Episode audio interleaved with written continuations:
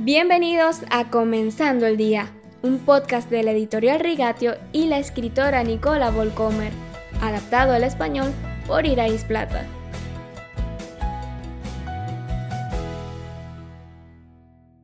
Feliz primero de diciembre, queridos oyentes.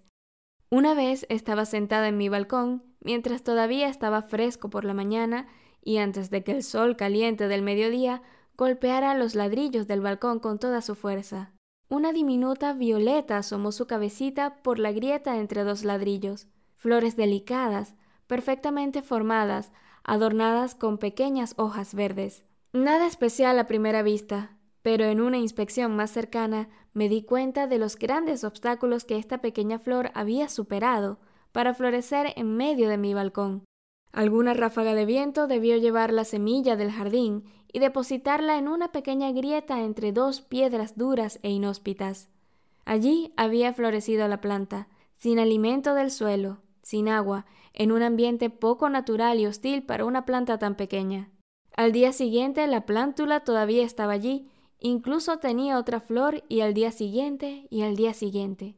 Un pequeño milagro se estaba desarrollando ante mi mirada.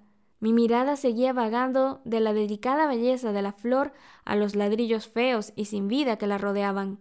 Así es como actúa Dios, pensé. Su obra de arte es pequeña, delicada, poco dramática, aislada, subestimada, rodeada de fuerzas hostiles, pero florece y prospera.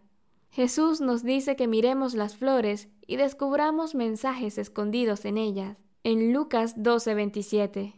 La violeta es una imagen poderosa de la obra de Dios en este mundo, de su obra en toda tu vida, una imagen fuerte para la historia de la salvación en general. Contra viento y marea, Dios llega a su destino, como en la imagen que el profeta Isaías vio en su mente en Isaías 11:11.